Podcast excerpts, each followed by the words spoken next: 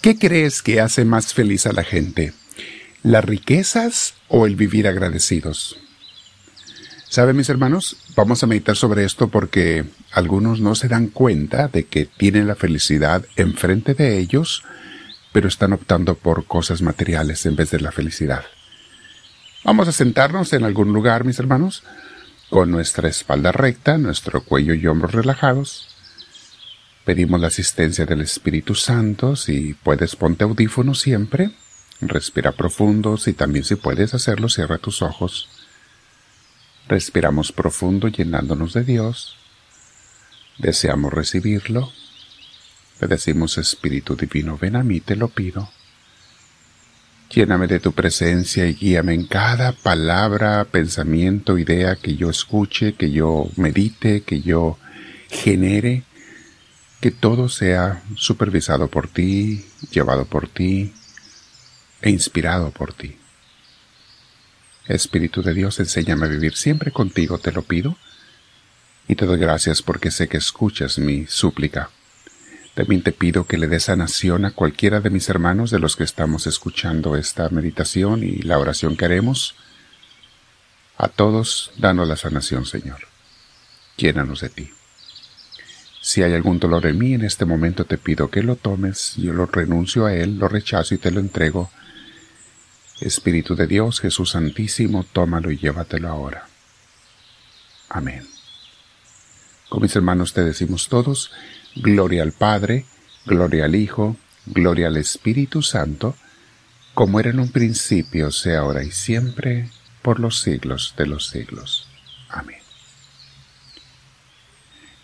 Mis hermanos, estábamos viendo, vamos a hablar del tema de hoy, se llama ¿Por qué muchos que crecieron pobres son más felices que otros que crecieron ricos? Y por ricos me refiero a que nunca les faltó nada y tuvieron todo y hasta de más en cosas materiales.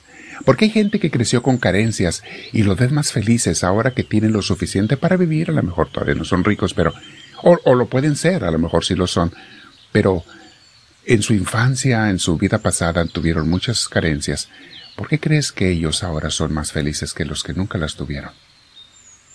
¿Tú qué crees que hace más feliz a la gente? ¿Las riquezas o el agradecimiento? Saben, el cómo fuimos criados de pequeños marca nuestras vidas, nos marca para siempre. Aquellos que crecimos con limitaciones materiales de comida, a lo mejor no sufríamos hambre, o, casi nunca, pero tampoco teníamos comida muy, muy lujosa o, o abundante. Otros teníamos habitaciones limitadas, este, otros la ropa pues nunca tenías para comprar ropa nueva o juguetes a cada rato.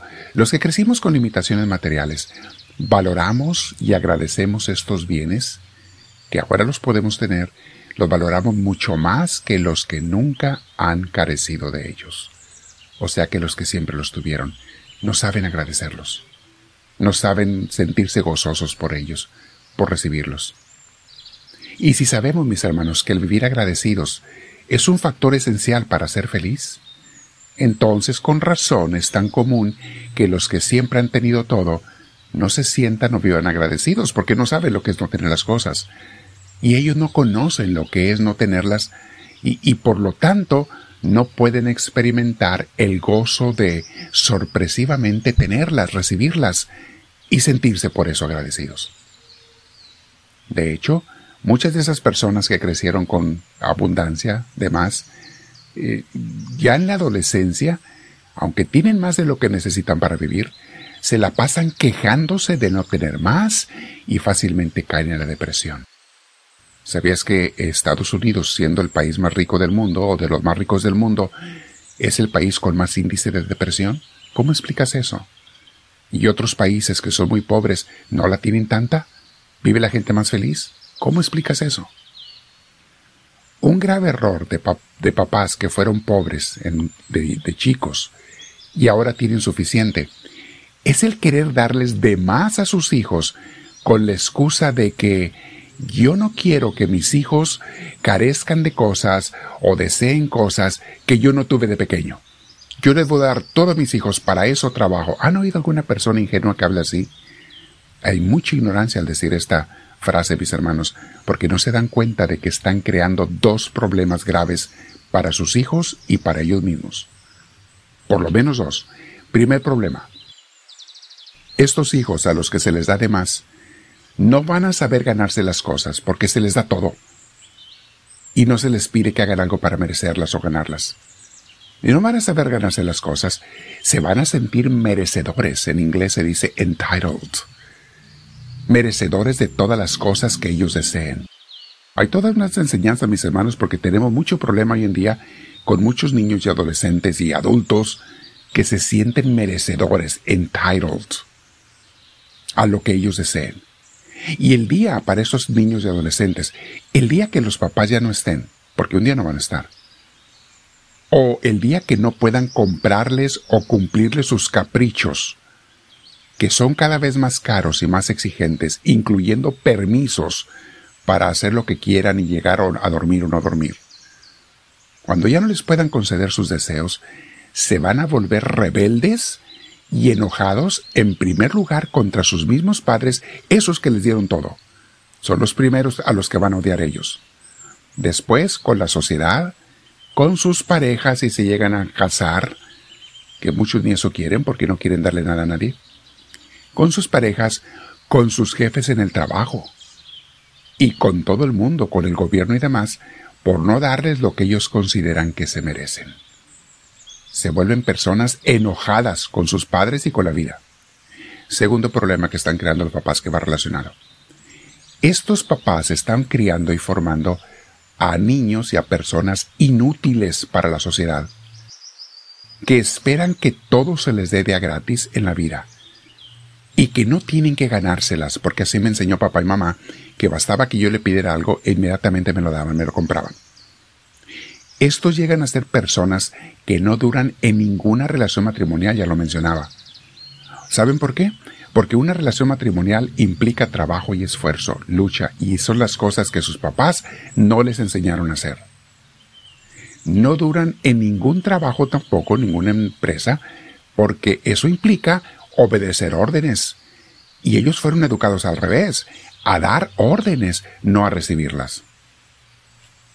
El mejor regalo, mis hermanos, que unos papás le pueden dar a sus hijos es una buena educación en los valores cristianos, morales y sociales que van de la mano.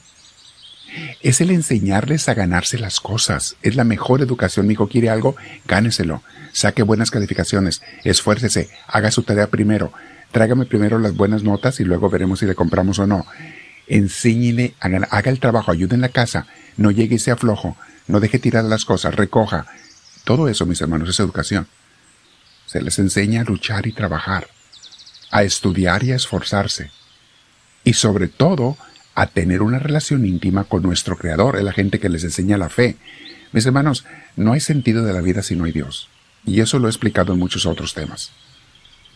Se les tiene que enseñar a tener una relación con Dios que también tiene normas morales que tenemos que seguir.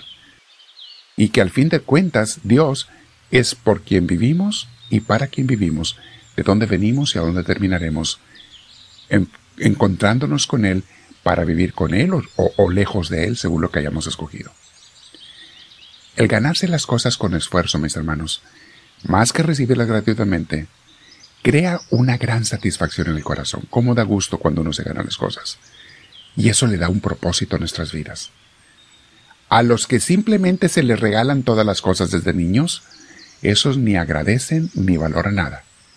No disfrutan lo que se les regala porque todo es, pasa rápido la emoción.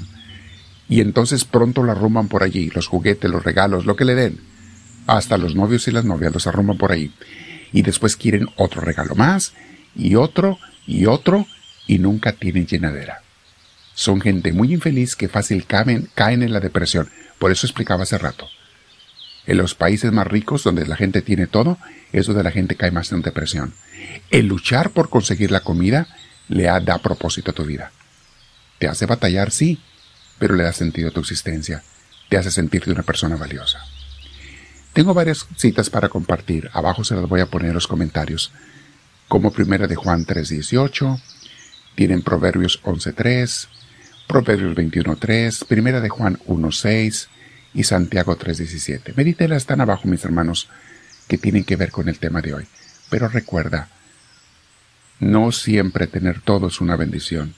para mucha gente que no sabe manejarlo y darlo a los hijos o distribuirlo correctamente, es una maldición.